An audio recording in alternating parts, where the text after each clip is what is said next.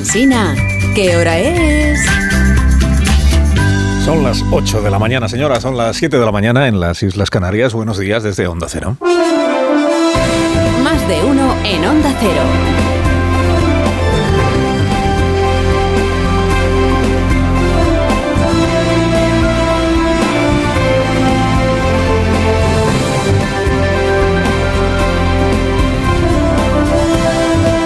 ¿Cómo están? Bienvenidos a una nueva mañana de radio. Estrenamos el 4 de diciembre del año 2023, la semana más corta del año.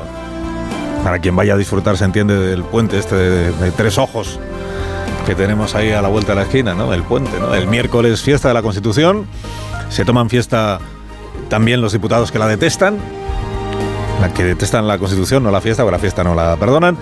Y el viernes es la fiesta de la Inmaculada. Nos tomamos fiesta hasta los que ni creemos en vírgenes ni concebimos milagros.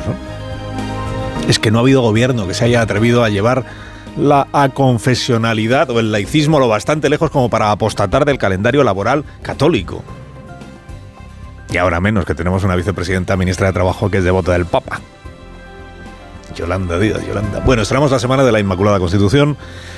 Ya tenemos aquí el innegable aroma de las fiestas navideñas que están a la vuelta de la esquina. Esta es la, la puerta que va abriendo el caminito hacia las Navidades.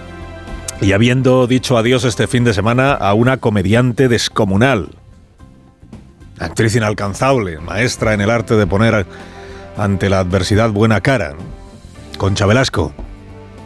No volverá a visitarnos en este estudio, Concha Velasco, que aquí mismo nos regaló su voz y su talento hace tres navidades, cuando fue protagonista con Pepe Sacristán de nuestra ficción sonora de la Navidad de la pandemia. En esa ficción, Concha encarnaba a una mujer valiente que habiendo llevado una vida profesional muy exitosa y una vida personal bastante agridulce, ha de cambiar su casa de siempre por una residencia y hacerse a su nueva vida sin dejar de ser quien era. Cuando estábamos empezando a grabar el guion en la mano, me dijo Concha, será ficción, pero me ha retratado en, esta hora. Aún ento- entonces aún vivía en su, en su piso, en su casa pequeña después de haber vendido la casa grande. Y en una entrevista meses antes en este mismo programa nos había dicho, este de hoy es un gran día porque acabo de pagar mi última deuda con Hacienda. Ya no debo nada, estaba feliz de, de haber llegado hasta ahí. Cada vez que venía Concha Velasco a ser entrevistada, un año tras otro año tras otro año, ella hacía broma de cómo su estatura iba menguando, ¿no? Decía, ya arrastro los abrigos, pero no los arrastraba. Los lucía, como si en lugar de abrigos fueran trajes de novia o batas de cola. Descansa en paz, Concha, colosal Velasco, buena amiga y buena oyente de este programa. En la España de los 90, Javier Sardá hizo popular a un actor pequeñito, pequeñito que hacía de Pepito Grillo en su Crónicas Marcianas. Tenemos al señor Galindo. Un aplauso, por favor, lo pido encarecidamente. El señor Galindo, ¿quién no recuerda? A Galindo, el de Crónicas Marcianas. Bueno, pues en la España de 2023 y en una suerte de homenaje a aquel programa marciano, la vida política nacional tiene en su renovado reparto de esta legislatura no uno, sino dos señores Galindo. El primero es Fernando Galindo, secretario general del Congreso, letrado mayor y autor de notas favorables a la tramitación de la ley de amnistía. Fernando Galindo, un admirador, un amigo, un esclavo, un siervo. Y el segundo, desde el sábado, es Francisco Galindo, ciudadano salvadoreño que ejerce de diplomático acompañante.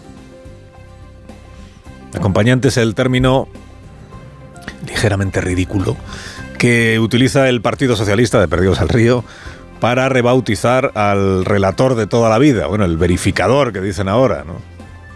O sea, el mediador o notario lo que sea que está entre dos partes en conflicto. Mayormente conflicto armado y mayormente entre un Estado y un grupo terrorista. Pero bueno, ahora ya sabemos que los partidos políticos españoles también necesitan verificadores en Ginebra para entenderse. El señor Galindo, diplomático de compañía, fue anunciado por el PSOE y Junts como su mediador de pareja este fin de semana. Sin especificar en realidad ni qué papel exacto va a tener, ni qué podemos esperar de él, ni de qué se habló en la primera reunión del sábado. Visto desde la óptica puigdemónica, esta figura del verificador tiene todo el sentido porque para el prófugo de Waterloo, en, en puertas de quedar impune, ahora para el PSOE o presidente Puigdemont, para él lo que ha empezado en Suiza este sábado no es una relación entre dos partidos españoles que se detestan y necesitan con idéntica pasión, sino una negociación entre dos estados, uno opresor, el otro oprimido, para resolver cómo se hace factible un referéndum de autodeterminación que otorgue al pueblo catalán lo que hoy no tiene, la condición de sujeto político soberano para decidir dónde empieza y dónde termina España. El señor Galindo es salvadoreño, o como dice Puigdemont, es neutral, porque no es ni español ni catalán. Esto visto desde la óptica puigdemónica.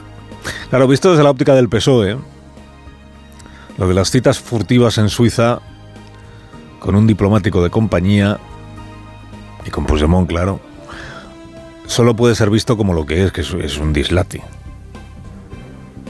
Es un dislate. Pero ocurre que como hubo que tragar, para amarrar los siete votos de la investidura, hubo que tragar con unas cuantas cosas. La primera fue la amnistía y la segunda fue esta, la de las reuniones con verificador. Como hubo que tragar, y como diría el autor de Tierra Firme, se hizo de la necesidad virtud. Y luego se puso a la fábrica de salmos, consignas y argumentarios de Ojalata a trabajar para hacer pasar por normal, casi casi por rutinario, lo que todo el mundo en ese partido sabe que es una baja. Lo que todo el mundo sabe es un, comerse, un, tragarse un sapo. Ser más elegantes, un sapo. En 2019 se filtró a primeros de año que el gobierno, era Carmen Calvo vicepresidenta, estaba por aceptar el relator que le estaban pidiendo Esquerra y el PDCAT, el señor eh, Aragonés, entonces vicepresidente, y la señora, el líder, líder Marta Pascal, creo que. No, el Sartadi, el Sartadi, sí con los que eh, Carmen Calvo tenía un grupo de WhatsApp.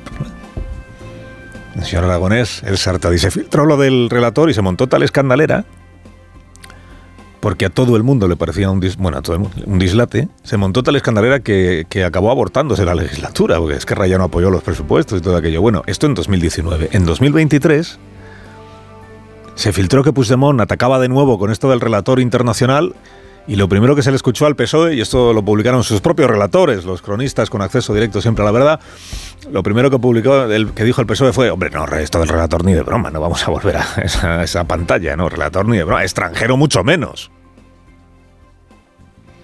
No podía ser que el partido que gobierna España, 32% del voto en las elecciones generales, aceptara ser examinado por otro partido que tiene el 1,6%, en un país ajeno a la Unión Europea el examen y con un notario extranjero. Se dice, pero ¿cómo vamos a pasar por ahí? Pero qué disparate es ese, decían. Antes de que el disparate mutara, Moncloa mediante en un, en un canto al diálogo. Pues si no nos fiamos, ¿por qué no vamos a contar con un verificador salvadoreño? Sí, salvadoreño. ¿Para qué? Pues para entendernos. Para avanzar en, canto al diálogo y, como dice Zapatero, un canto a la democracia libre. Libre, suiza y salvadoreña. Libre. Libre. Libre. Libre. En este estilo que ha desarrollado el presidente Zapatero de porque yo lo valgo. Porque yo lo valgo. Ayer se marcó otro mitin, la mayor gloria de Sánchez y de sí mismo, elevando la amnistía que viene a la categoría de acontecimiento salutífero que va a resolver por fin el conflicto catalán. Pues hoy ojalá, ¿no? Es un poco lo que iba a hacer su estatuto y luego ya se vio.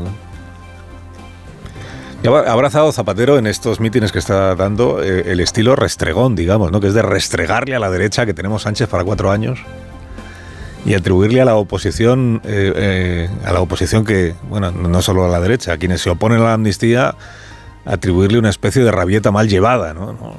Esto que es otro de los salmos que ha puesto en circulación el Partido Socialista, que es, no, si en realidad la amnistía es una excusa, si lo que no soportan es que Sánchez vaya a seguir gobernando. Es este modo que va ganando terreno en los mítines socialistas, esto de hemos ganado y hacemos lo que nos da la gana, así rabia el Partido Popular. Hay una encuesta en el país que dice que el 60% de los españoles cree que la amnistía es injusta y es un privilegio.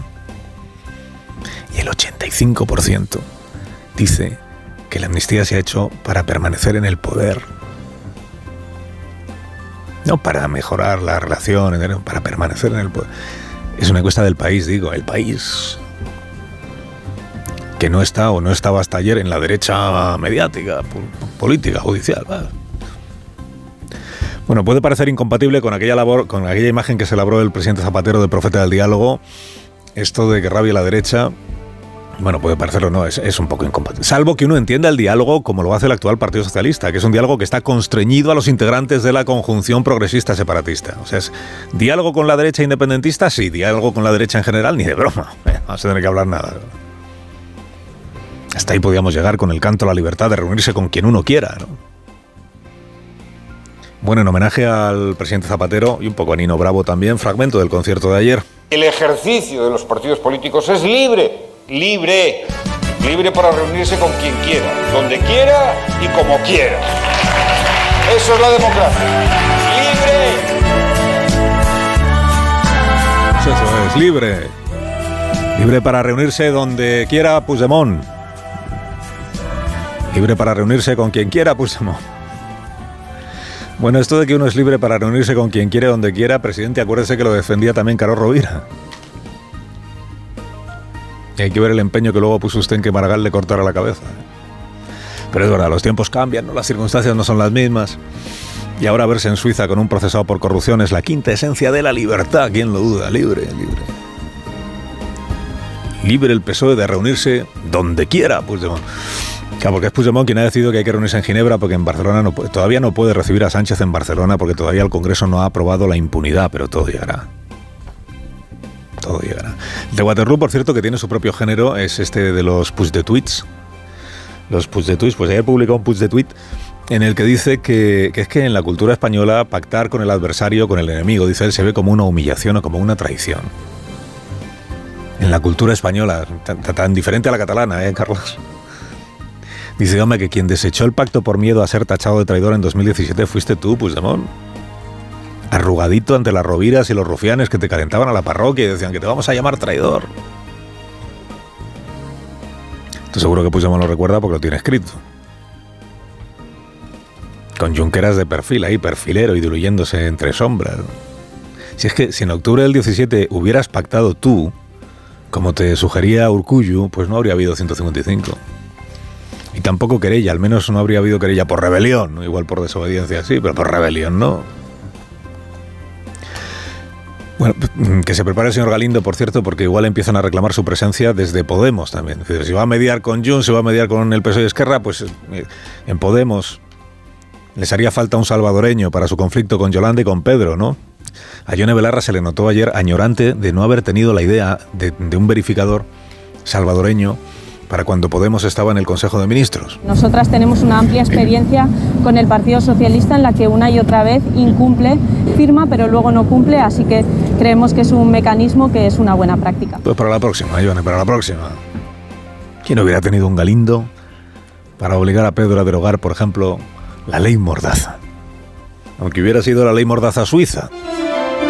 Carlos Alsina, en Onda Cero.